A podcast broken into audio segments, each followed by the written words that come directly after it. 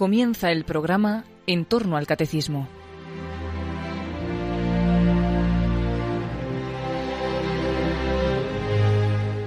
La Iglesia es el cuerpo de Cristo, comunión de los creyentes con el Señor, misterio que Jesús expuso con diversas imágenes en el Evangelio de San Juan, por ello, como profundización en el tema de la Iglesia que el padre Luis Fernando de Prada está explicando en su programa sobre el Catecismo de la Iglesia Católica, les ofrecemos en dos sábados consecutivos otras tantas exposiciones sobre las mencionadas imágenes según el resumen de la obra Jesús de Nazaret de Benedicto XVI, que realizó el propio padre Luis Fernando en su programa Vida en Cristo.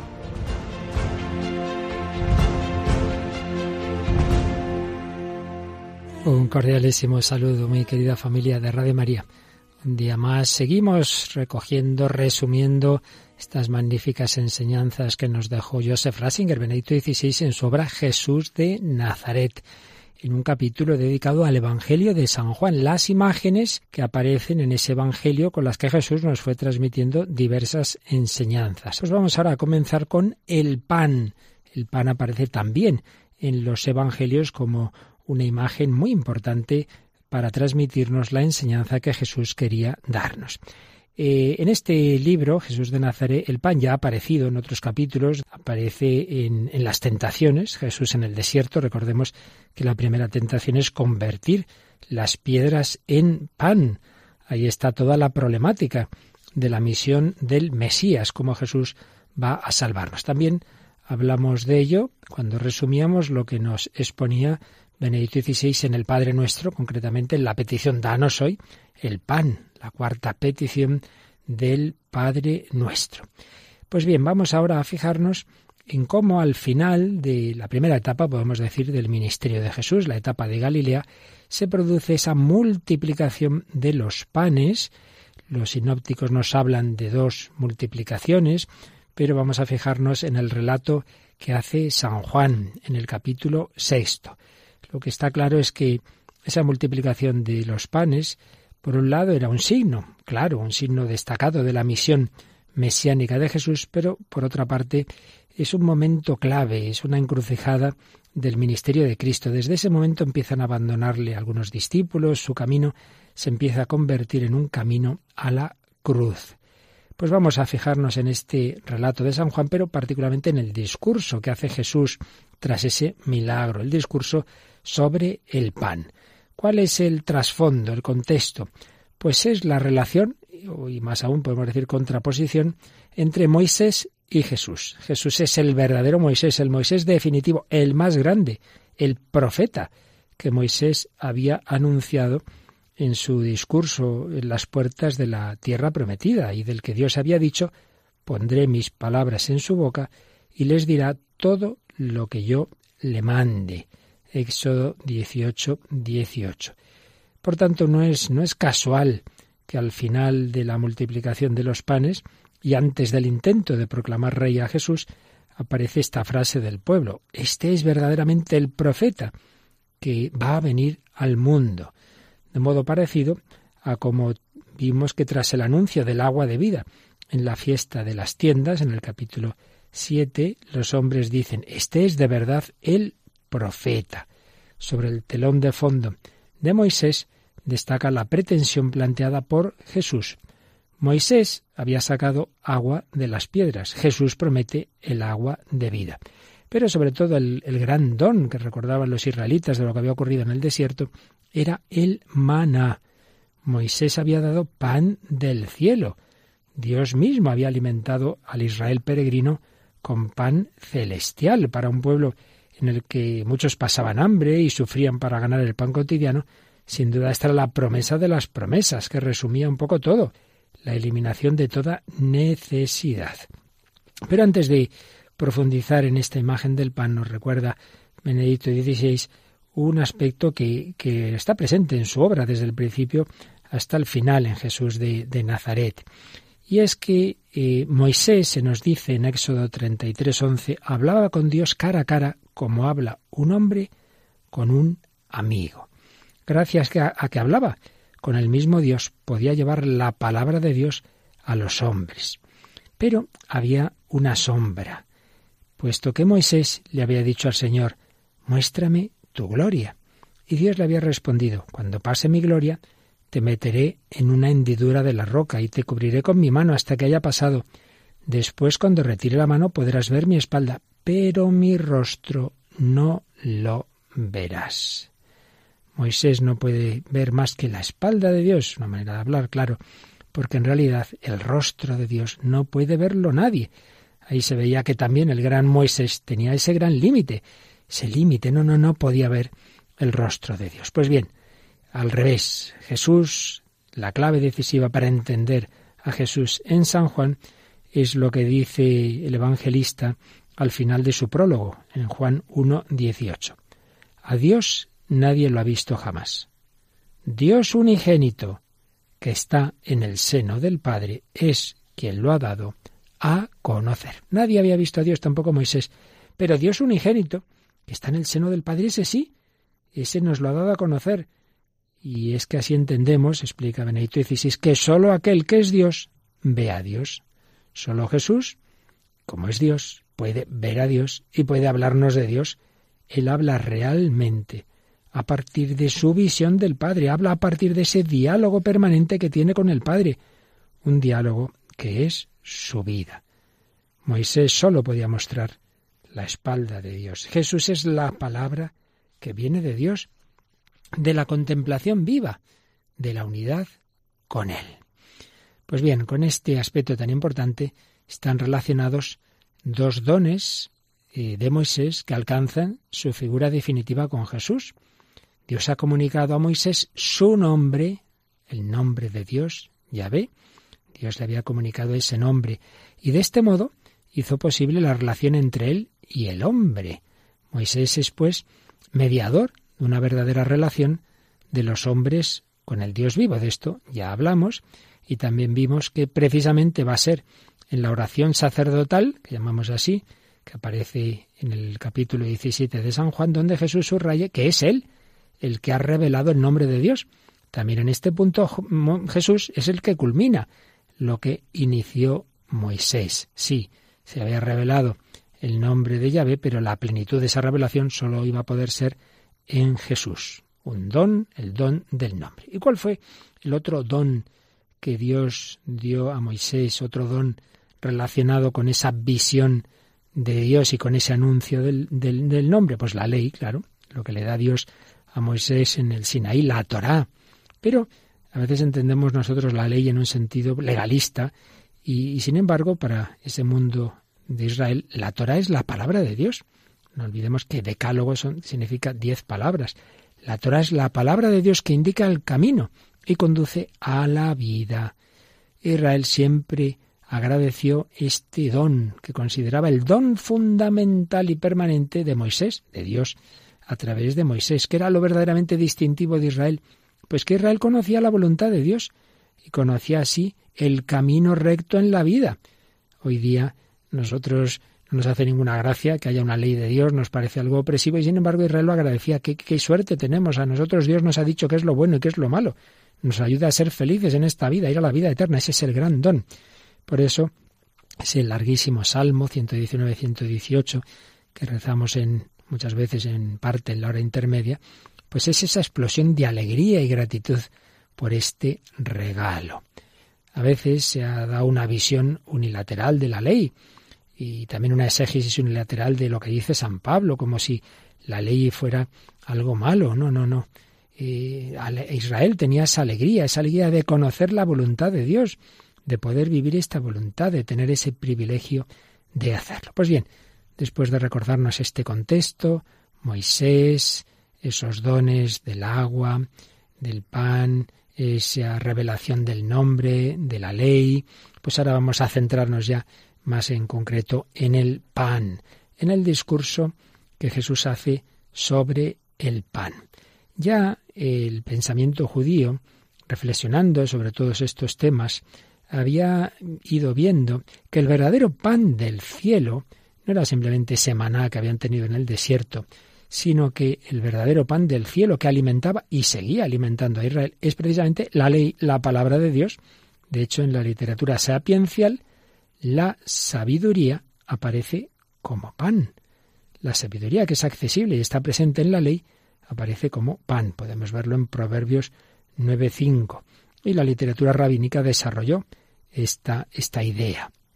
Entonces, en esta perspectiva, podemos entender la polémica de Jesús con los judíos que se habían reunido en la sinagoga de Cafarnaún. Jesús les va a decir que no han entendido la multiplicación del pan como había que entenderla, como signo, como un signo de algo más importante, sino que se habían quedado en que habían comido, que habían comido y se habían saciado. ¿Qué vemos ahí? Pues lo mismo de la primera tentación del demonio, que veían la salvación de un modo completamente material. El Mesías nos va a dar el bienestar, como nos pasa hoy día.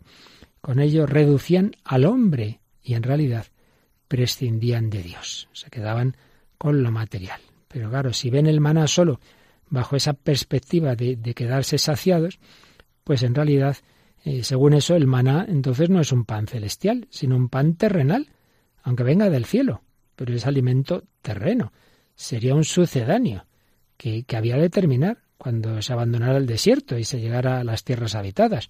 No, el maná no tenía simplemente ese sentido, tenía un sentido de signo, porque el hombre tiene hambre de más, necesita algo más que lo meramente material. ¿Y cuál es ese otro alimento? ¿Es la Torá? ¿Es la ley? Bueno, sí, en, en buena parte sí, porque a través de ella el hombre puede hacer que la voluntad de Dios se vuelva su alimento. La Torá, la ley, es el pan que viene de Dios pero solo hasta cierto punto. Podemos decir, recordando lo que le ocurrió a Moisés cuando pidió al Señor ver su rostro y Dios le dijo, no, no, solo podrás ver mi espalda, pues podemos decir que, que la ley, que la Torah, es la espalda de Dios. No pasa de ser una sombra, porque en realidad el pan de Dios es el que baja del cielo y da vida al mundo. Y como no acaban de entender qué quería decir, Jesús añade, yo soy el pan de vida. El que viene a mí no tendrá hambre, y el que cree en mí no tendrá sed jamás. Y aquí llegamos al punto clave. Sí, pan, ley, palabra, pero todo eso se ha hecho persona. La ley se ha hecho persona. En el encuentro con Jesús nos alimentamos del mismo Dios vivo. Comemos realmente pan del cielo. Ya no es una metáfora, es así. Ya Jesús había aclarado antes que la única obra que Dios exige consiste en creer en Él. Le habían preguntado, ¿qué tenemos que hacer para realizar las obras de Dios? Ahí se usa un verbo griego que significa ganar mediante el trabajo. ¿Qué tenemos que trabajar? ¿Qué tenemos que hacer para ganarnos, para ganarnos lo que Dios quiere? Y Jesús les viene a decir que no, que eso no se gana, que es un don. Solo puede venir a nosotros como don de Dios, como obra de Dios no es obra humana. Es toda la teología de la gracia que San Pablo tanto desarrollará, pero que está aquí ya también. Es que en realidad toda la revelación viene a decirnos lo mismo, desde distintas formas y desde distintos ángulos, pero todo coincide. La realidad más alta, más auténtica, más importante, no podemos procurárnosla nosotros mismos, debemos acogerla como regalo y así entrar en la dinámica de lo regalado esto acontece en la fe en Jesús, que es diálogo, relación viva con el Padre, y que en nosotros quiere convertirse de nuevo en palabra y amor. ¿Cómo podemos alimentarnos de Dios? ¿Vivir de Él? ¿De modo que Él mismo se convierta en nuestro pan? Esta pregunta todavía no se ha respondido del todo. Pues así, Dios se vuelve pan para nosotros. Primero, en la encarnación del Logos. El Verbo se ha hecho carne, se ha hecho uno de nosotros, se ha puesto a nuestro nivel, en el nivel terreno que nos es accesible. Pero faltaba un paso más, faltaba otro paso después de la encarnación. Y es que su carne iba a ser vida para el mundo. Es una expresión que aparece hacia el final del discurso del pan de la vida, en 6.51 de Juan. Jesús dice que su carne es vida para el mundo de una manera discreta, implícita, se está aludiendo, más allá de la encarnación, a que ese, ese cuerpo de Jesús se iba a entregar hasta la muerte. Aquí se estaba aludiendo al misterio de la cruz. Su carne iba a ser vida para el mundo. Y esto todavía queda más claro en el versículo 53, donde Jesús habla ya no solo de su carne, sino de su sangre que Él nos da a beber. Con lo cual aquí vemos dos alusiones. Por un lado, la alusión a la Eucaristía, está claro, pero lo que está de, de, base de todo es el sacrificio de Jesús que vierte su sangre por nosotros. Esa sangre sale, Jesús sale de sí mismo, se derrama, se nos entrega. Con lo cual, fijaos así, a lo tonto, nos estamos encontrando en este capítulo 6 de San Juan la teología de la encarnación y la teología de la cruz.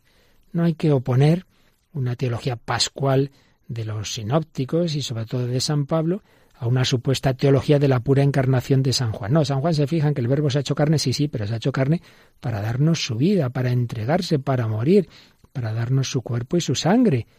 La encarnación del verbo, de la que habla San Juan en el prólogo de su Evangelio, apunta a la entrega de su cuerpo en la cruz. Y ese cuerpo se nos hace accesible en el sacramento de la Eucaristía. Con lo cual, San Juan sigue la misma línea que va a desarrollar la carta a los hebreos, partiendo del Salmo 40. No has querido sacrificios ni ofrendas, pero me has preparado un cuerpo. Sí, Jesús se hizo hombre para entregarse y reemplazar los sacrificios de animales, que, que sólo eran un gesto de añoranza, pero no una respuesta.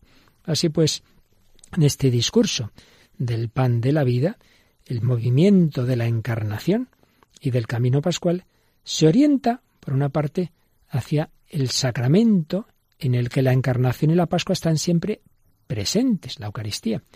Pero por otra parte, este sacramento, esta Eucaristía, está situada en ese amplio contexto del descenso de Dios hacia nosotros y para nosotros. La Eucaristía pasa así a ocupar el centro de la existencia cristiana. No es una cosita más, un añadido, un regalo así marginal, no, no, no.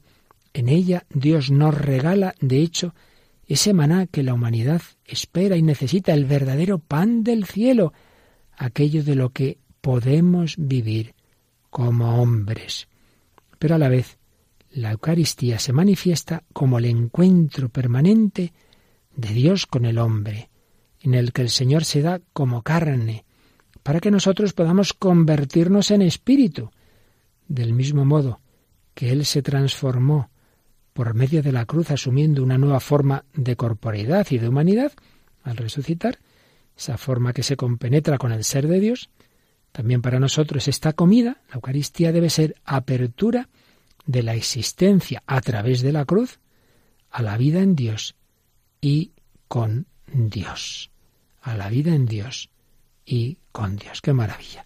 Pues vamos a quedarnos un momento dando gracias por este gran don bueno, el don fundamental que es Jesucristo, que es Dios hecho hombre, que es que el verbo, la palabra, la ley, se hace persona, pero más aún, persona que asume una carne humana que entrega en la cruz, que se ofrece por nosotros, pero más aún, que esa presencia, esa encarnación, ese sacrificio se ha quedado vivo en la Eucaristía, en ese sacramento. No, no, no estamos en inferioridad de condiciones respecto a los contemporáneos de Jesús, no. Jesús está en nuestros sagrarios y en la Santa Misa se actualiza ese sacrificio de Cristo.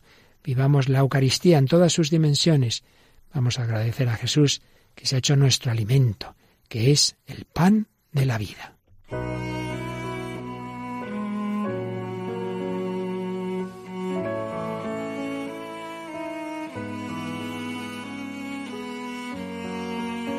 Nadie tiene mayor amor que el que da su por sus amigos. Nadie me quita mi vida, yo la doy, pues esa es mi voluntad. Tengo poder para darla y para recuperarla de nuevo. Yo soy el pan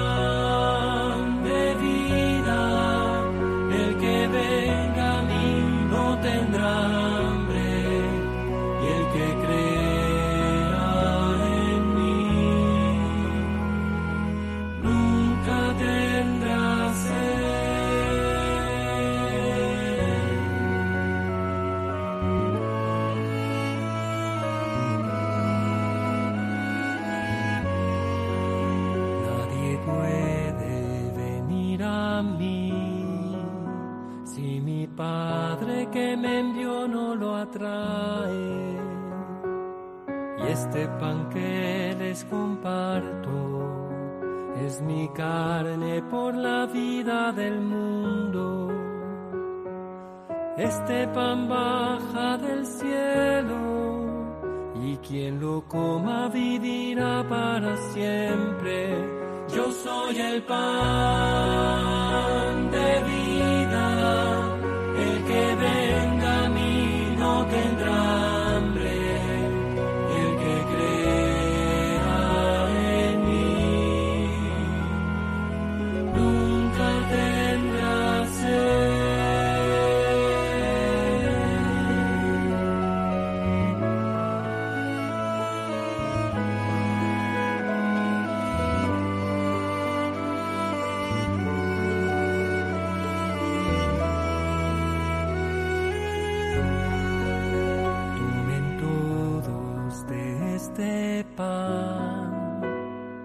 cuerpo que yo doy por ustedes.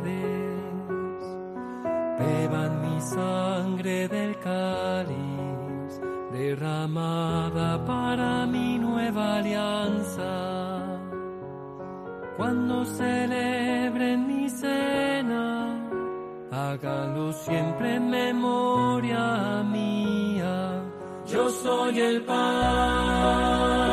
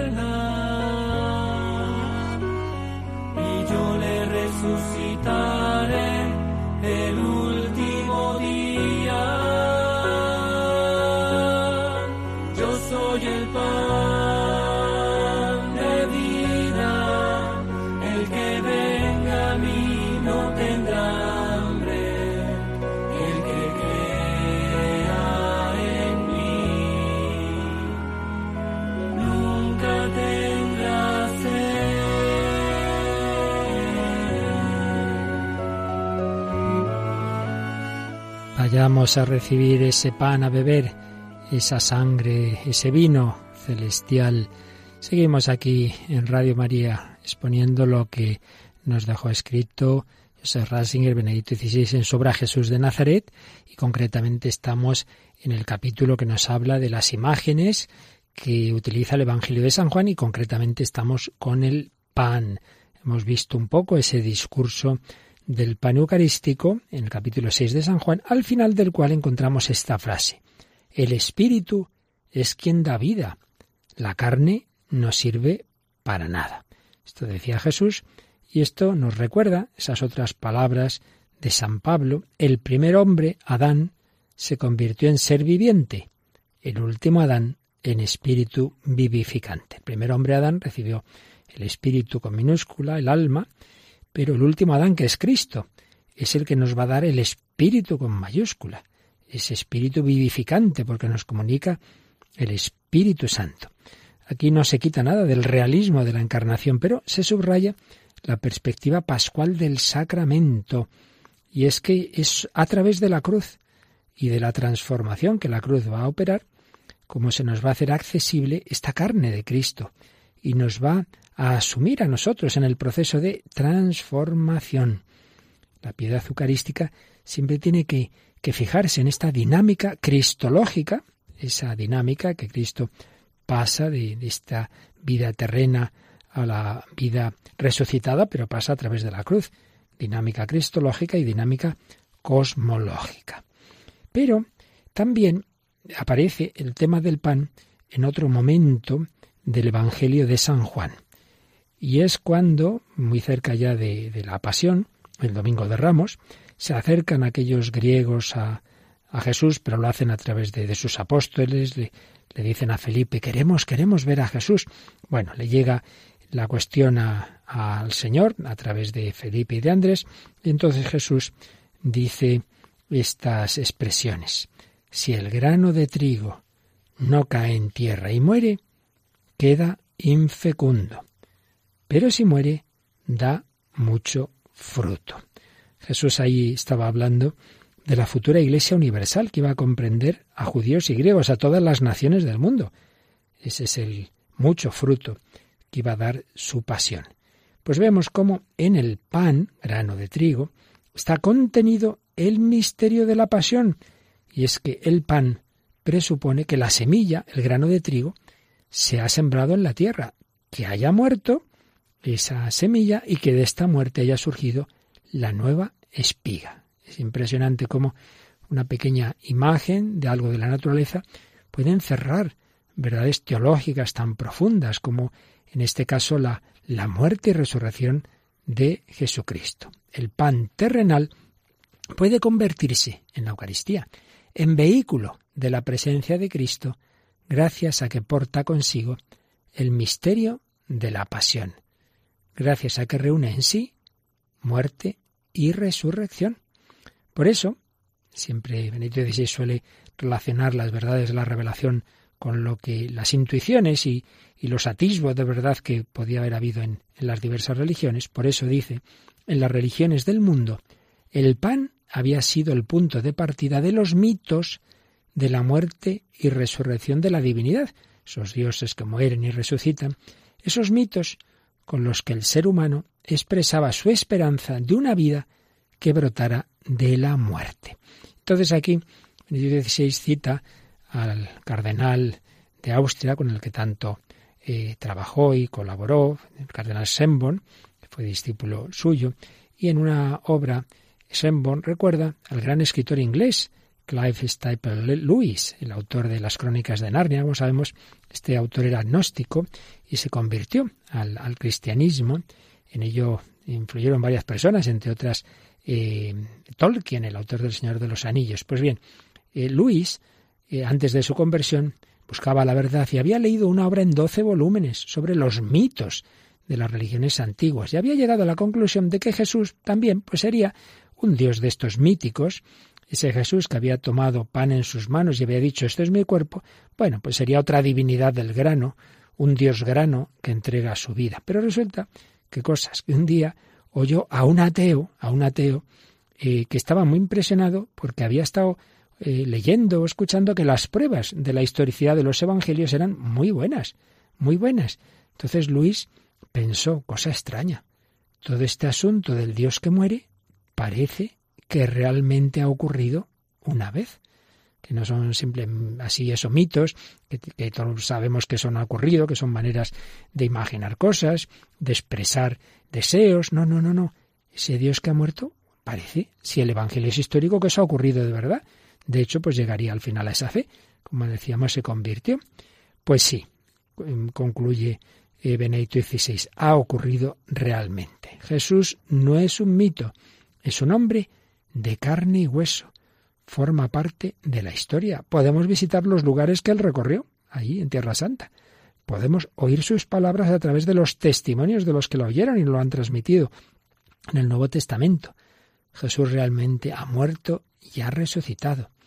El misterio de la pasión del pan, podemos decir, le estaba esperando a él, apuntaba a él. Los mitos aguardaban a aquel en el que lo anhelado, lo deseado, se ha hecho realidad. Y es que, claro, el Señor va inspirando a la humanidad esos deseos de algo que no acaban de saber cómo va a ser, pero que al final se cumplen en, en Cristo. Y lo mismo se puede decir del vino. También el vino es portador de la pasión. ¿Por qué? Pues porque ha sido pisado. La uva es pisada para que se transforme en vino.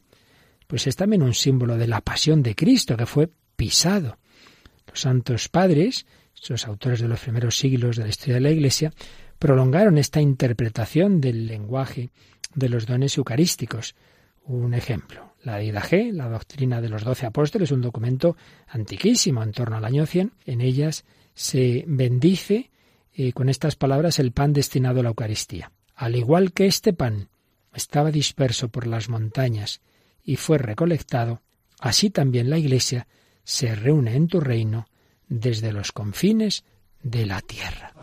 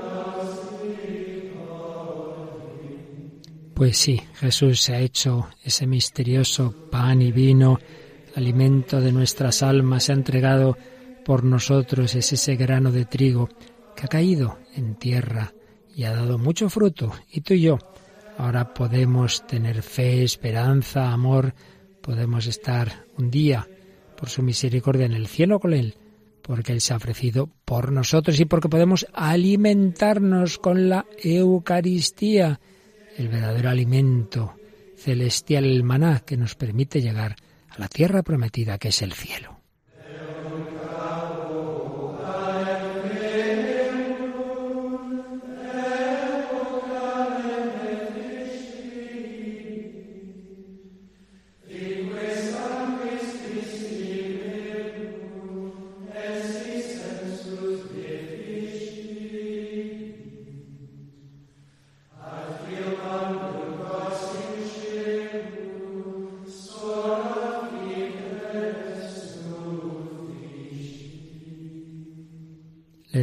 Gracias al Señor por este grandísimo regalo, pange lingua, canta lengua, este glorioso misterio.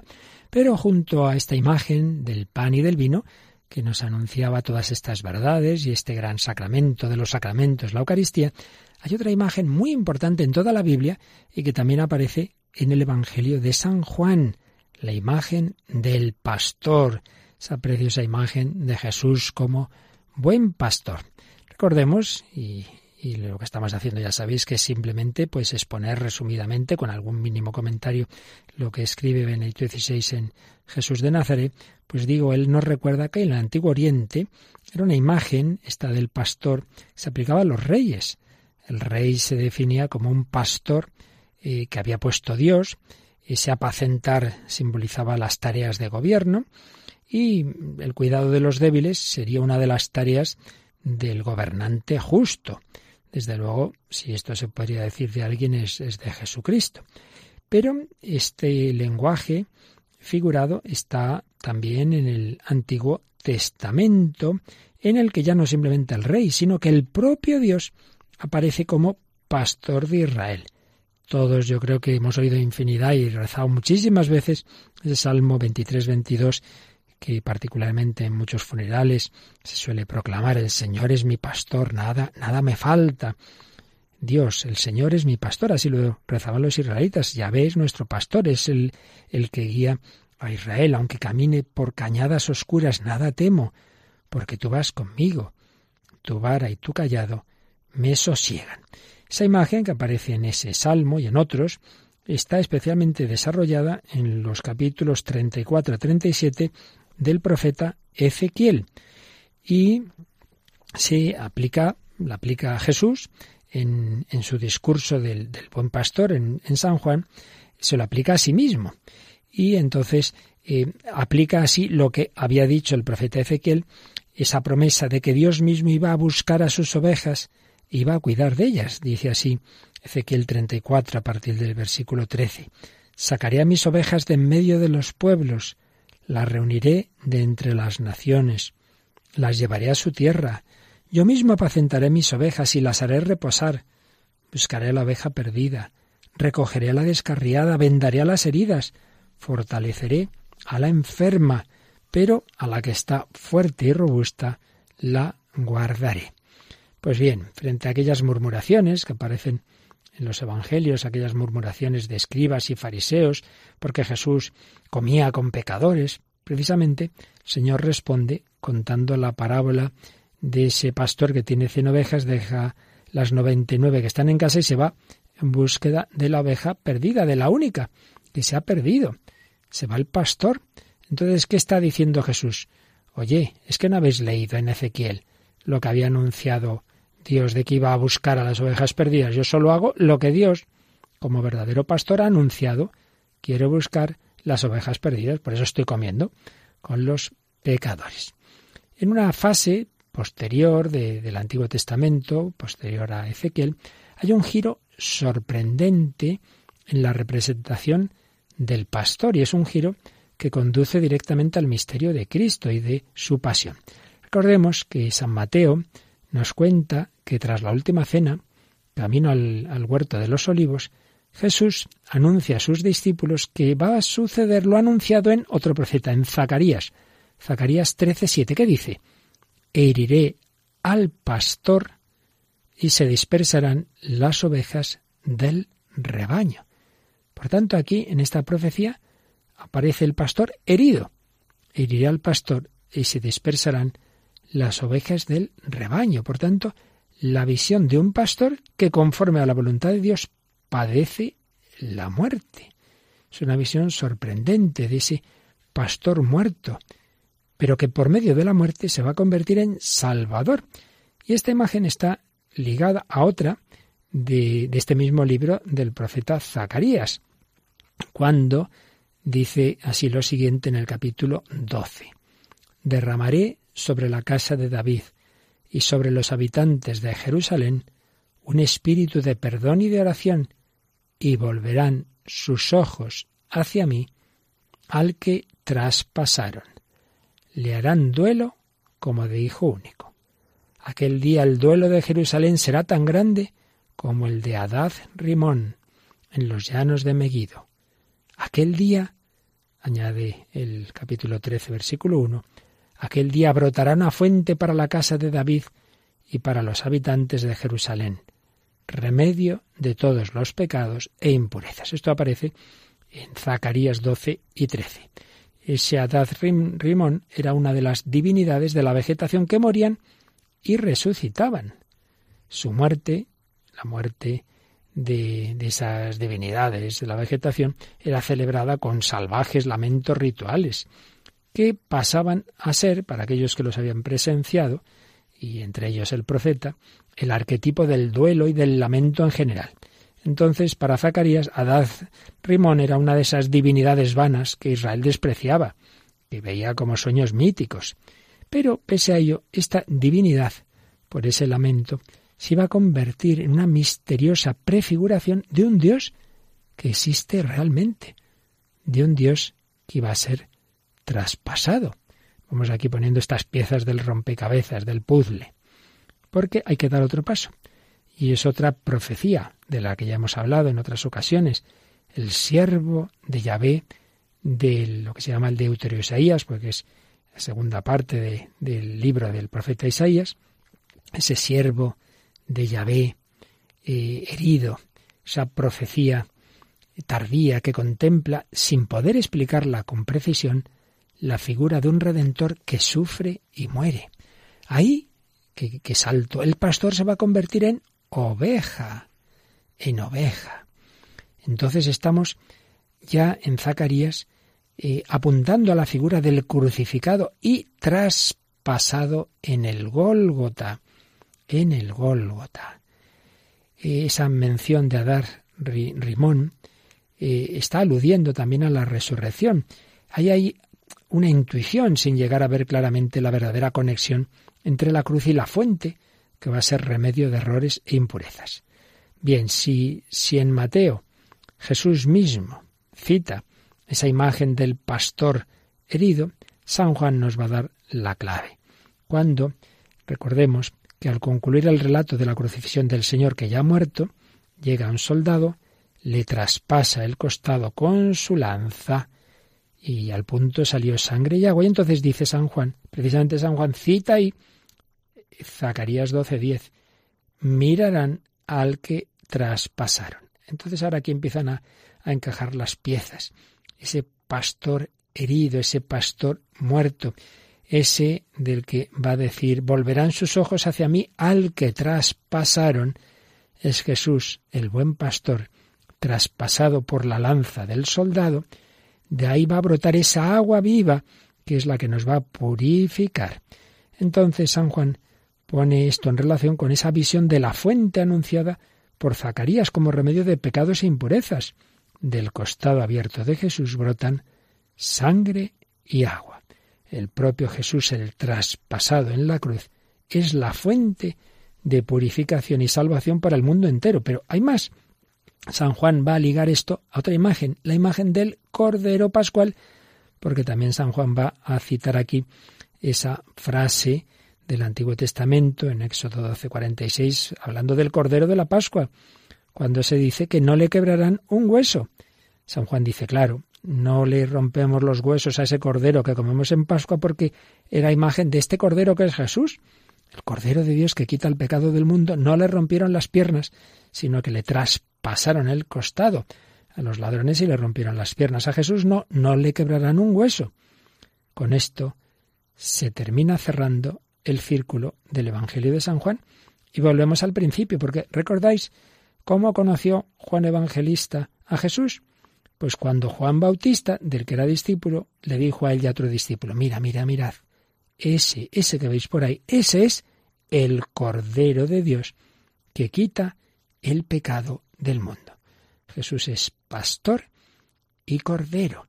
Y de hecho la imagen del cordero va a ser determinante en el último libro del Nuevo Testamento, también de San Juan, el Apocalipsis. Por tanto, la imagen del Cordero abraza la totalidad del Evangelio e interpreta de modo profundísimo el discurso sobre el pastor, cuyo punto central es precisamente la entrega de la vida de Jesús. El buen pastor da la vida por sus ovejas.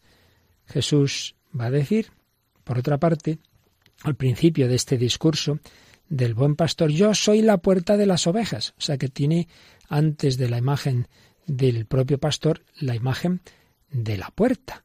Antes Jesús ya había dicho, el que no entra por la puerta en el aprisco de las ovejas, sino que salta por otra parte, ese es ladrón y bandido.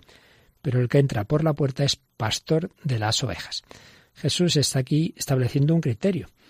¿Cuál? El que deben seguir los pastores de su grey después de que él se vuelva al Padre tras su ascensión. El verdadero pastor es el que entra a través de Jesús, que es la puerta. De este modo Jesús sigue siendo, en último término, el pastor, porque solo a él le pertenece el rebaño. Hay que entrar por la puerta, hay que pasar por Jesús. ¿Y esto en concreto cómo es? Bueno, pues eso lo vemos en el, podemos considerar el, apéndice al Evangelio de San Juan, en el capítulo 21, aquella aparición eh, junto al lago de Tiberíades, con aquella última pesca milagrosa y aquel diálogo de Jesús con Simón Pedro. Recordamos lo que le dice el Señor a Pedro, apacienta mis corderos, apacienta mis ovejas. Pedro, está claro, si, el Señor lo presenta ahí como pastor de las ovejas de Jesús, es investido en el ministerio pastoral de Jesús, pero para poder desempeñar bien ese ministerio tiene que entrar por la puerta, es decir, tiene que amar a Cristo. Por eso Simón, hijo de Juan, ¿me amas? Tres veces se lo pregunta carácter completamente personal de la llamada Simón, el nombre propio, Simón. ¿Y qué le pregunta? Le pregunta por el amor. Y el amor es lo que hace que Simón pueda formar una unidad con Cristo. Si se une a Cristo, entonces a través de Jesús llega a las ovejas, pero no las debe considerar suyas. No son las ovejas, no son de Pedro, sino son rebaño de Jesús. Pero si Pedro está unido a Jesús, podrá ayudar a Jesús a pastorearlas debido a que viene por la puerta de Jesús, a que está unido a Jesús en el amor, entonces las ovejas escuchan su voz, la voz de Jesús, no siguen a Simón, sino a Jesús. Nosotros no seguimos a este o al otro sacerdote, párroco o papa, seguimos a Jesucristo. Pero Jesús se nos comunica a través de la Iglesia. Jesús nos guía. Y esa escena de la triple investidura de Simón concluye con esa última palabra de Jesús a Pedro en el último Evangelio. Sígueme, tú sígueme. Este episodio recuerda aquella escena de Mateo 16 cuando Pedro, Mateo 16 y Marcos 8, cuando Pedro eh, sí ha confesado que Jesús es el Mesías, el Hijo de Dios, pero luego dijo, no hombre, no, Señor, no, ¿qué es eso de sufrir? ¿Qué es eso de la pasión? ¿Qué es eso de la muerte? Entonces Jesús le dijo, ponte detrás de mí. E incluso se nos dice, aparta de mí, Satanás, y ponte detrás de mí. Y a continuación va a dirigirse a todos nosotros, a todos los discípulos, diciendo que todo el que quiera seguirle tiene que ponerse detrás de él, tiene que cargar con la cruz y seguirle. También el discípulo, que ahora va adelante como pastor, debe seguir a Jesús. Esto exige, como el Señor anuncia a Pedro, la aceptación de la cruz. Se lo dice a Pedro cuando le anuncia que otro te ceñirá, te llevará donde no quieras. Hay que tener esa disposición para dar la vida. Así es como se hace concreta esa expresión yo soy la puerta. Pero vamos a volver a la imagen del pastor, ese buen pastor que se describe en el capítulo 10 de San Juan. Y vamos a fijarnos, así lo hace Benedicto XVI, en cuatro aspectos, cuatro contenidos que resumimos brevemente. Primero, el buen pastor ha venido para qué? Para que tengamos vida y vida abundante. Segundo, se nos va a hablar de la pasión de ese pastor. El buen pastor da su vida por las ovejas. Tercero, del conocimiento recíproco entre el pastor y el rebaño.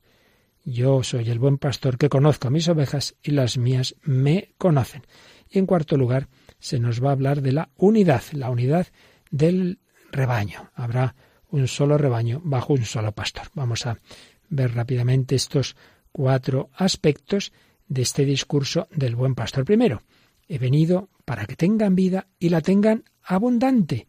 Es la gran promesa de Jesús dar vida en abundancia. Pero ¿en qué consiste la vida? ¿Cuándo y cómo tenemos vida en abundancia? ¿Acaso cuando vivimos como el Hijo pródigo, derrochando toda la dote de Dios? ¿Acaso cuando vivimos como el ladrón y el bandido, apoderándonos de todo, esos asalariados, Jesús promete que mostrará a las ovejas el pasto, aquello de lo que viven, y que las llevará realmente a las fuentes de la vida. Y aquí de nuevo resuenan las palabras del Salmo 23, en verdes praderas. Me hace recostar, me conduce hacia fuentes tranquilas. Tú, Señor, preparas una mesa ante mí. Tu bondad y tu misericordia me acompañan todos los días de mi vida. Y aparece también el, o resuena ese discurso sobre el pastor de Ezequiel, las apacentaré en pastos escogidos, tendrán sus majadas en los montes más altos de Israel. Sabemos de que viven las ovejas, pero ¿de qué vive el hombre? Los santos padres veían en esa tierra montañosa de Israel, en esos pastizales de las alturas, una imagen de las alturas de la Sagrada Escritura. Vivimos del alimento vivificante de la palabra de Dios. El hombre vive de la verdad y de ser amado, no nos basta el pan material, vive de ser amado por la verdad. El hombre necesita a Dios, al Dios que se acerca a él y le muestra el sentido de la vida. Sí, necesitamos pan, por supuesto, el alimento del cuerpo, pero en el fondo el hombre necesita sobre todo la palabra, el amor a Dios mismo. Quien se lo da, le da la vida en abundancia y de este modo libera las fuerzas mediante las que puede transformar la tierra de un modo sensato y encontrar los bienes que solo podemos alcanzar juntos. Una cosa no quita la otra. Si somos transformados por la palabra de Dios, también compartiremos el pan material. El discurso del pan del capítulo 6 que hemos visto antes y el discurso sobre el buen pastor están íntimamente relacionados. La cuestión es, en ambos casos, de qué vive el hombre, de qué vive el hombre. El gran filósofo judío de la religión Filón, contemporáneo de Jesús, había afirmado que Dios, verdadero pastor de su pueblo, ha instituido a su Hijo primogénito, el Logos, como pastor. Bueno, pues es que el Logos es Jesús, la palabra encarnada de Dios, pero no solo es el pastor, sino también el alimento, el verdadero pasto, que Él da la vida, dándose Él mismo, Él, que es la vida. ¡Qué maravilla! Pues antes de ver los últimos aspectos, pues vamos a renovar en nuestro corazón esa oración a Jesús como buen pastor. El Señor es mi pastor nada me falta. Señor es mi pastor, con él nada me falta. En verdes praderas, él me hace recostar. me conduce hacia fuentes tranquilas y repara mis fuerzas. Me guía por sendero justo por el honor de su nombre. El Señor es mi pastor.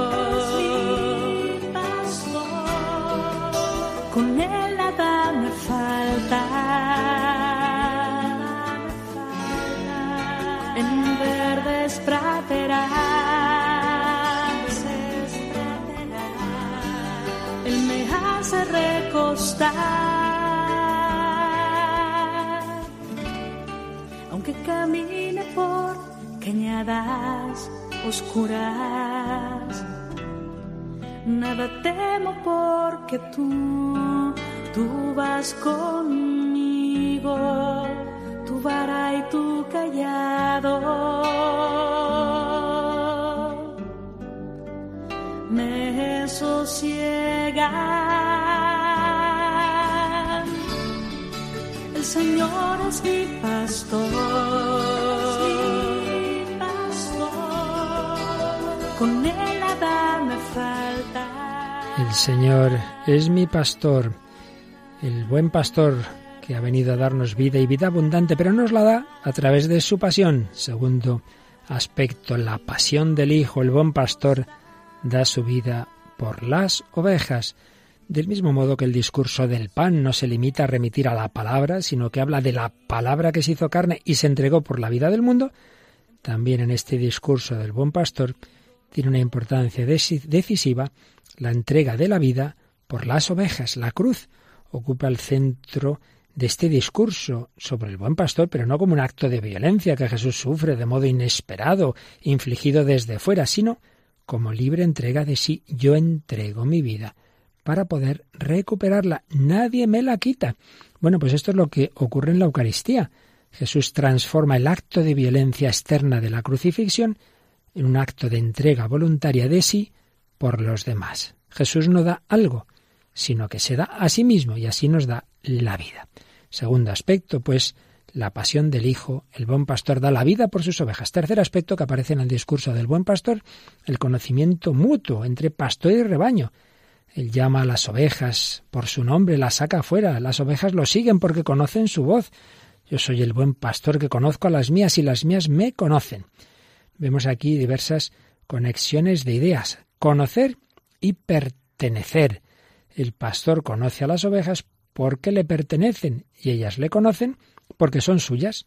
Conocer y pertenecer son la misma cosa. Y es que el buen pastor no posee a las ovejas como se posee una cosa que uno usa y consume. No, le pertenecen en el conocerse mutuamente. Y esto, pues igual pasa en nuestra vida. Un ser humano no pertenece a otro como una cosa. Los niños no son propiedad de los padres, un esposo no es propiedad del otro como una cosa. Pero se pertenecen en la responsabilidad, por el hecho de que aceptan la libertad del otro y se sostienen mutuamente en el amor y en el conocimiento, en esa libertad están unidos por el amor. Pues así, las ovejas pertenecen al pastor no como cosas, que es como las considera el bandido, el mal pastor, el asalariado, no. Para los bandidos, para los ideólogos, para los dictadores, los seres humanos somos solo cosas que ellos poseen, pero para el buen pastor somos libres, estamos hechos para la verdad y el amor. El pastor demuestra ser su propietario precisamente en que nos conoce y ama, en que quiere que vivamos en la libertad de la verdad. Le pertenecen por estar unidos a Él, en el conocer, en la comunión de la verdad, que es el mismo, por eso no nos utiliza, sino que da la vida por nosotros. Son solidarios logos y encarnación, logos y pasión, conocer y darse.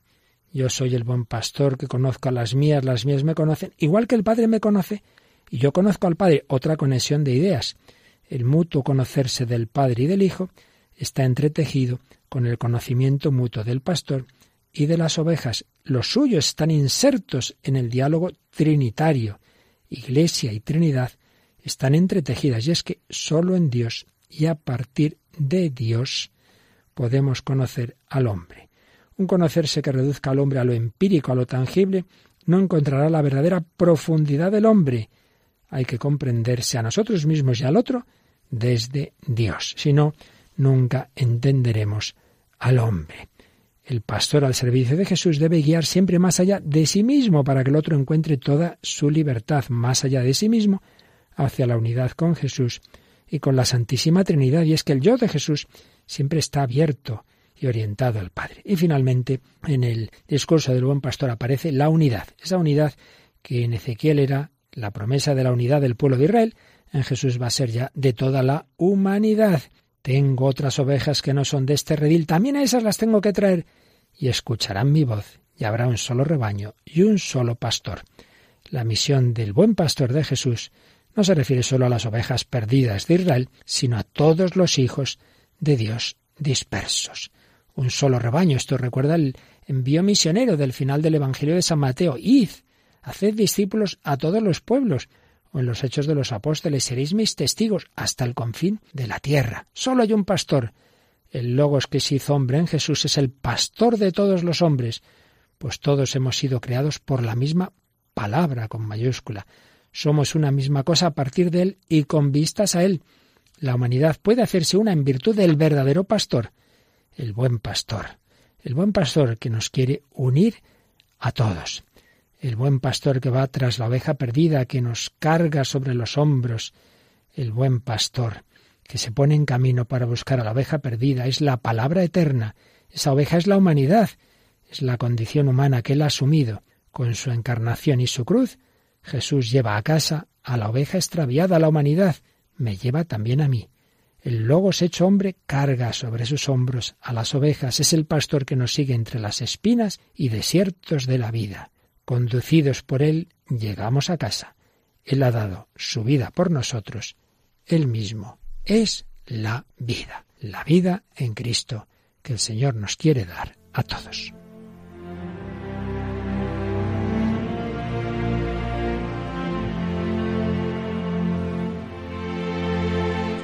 Finaliza en torno al catecismo. La Iglesia es el cuerpo de Cristo, comunión de los creyentes con el Señor, misterio que Jesús expuso con diversas imágenes en el Evangelio de San Juan.